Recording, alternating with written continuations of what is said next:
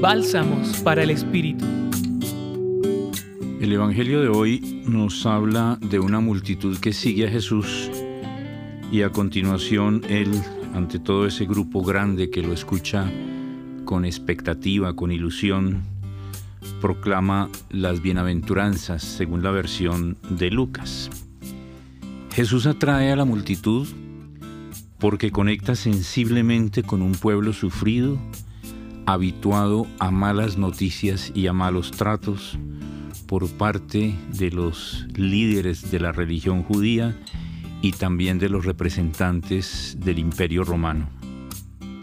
Él habla de un Dios bueno y compasivo, no castigador ni prohibidor, y cura. Él es portador de vida y salud en nombre del Padre Dios para toda la humanidad. Dice el texto que toda la gente quería tocarlo porque salía de él una fuerza que sanaba a todos. Esto va en un contexto de bienaventuranza, es el programa de felicidad que Jesús propone al ser humano que quiera seguirlo y configurarse con su ideal. Dios en Jesús reivindica la dignidad de todos los vulnerados. Para ti que escuchas este mensaje, ¿qué es felicidad?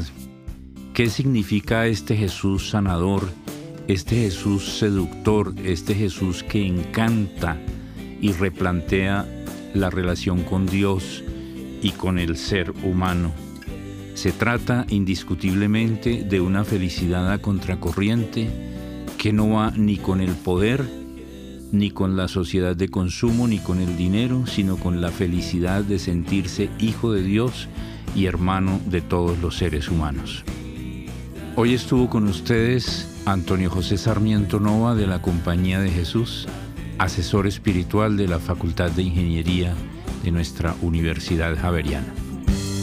Escucha los bálsamos cada día entrando a la página web del Centro Pastoral y a javerianaestereo.com.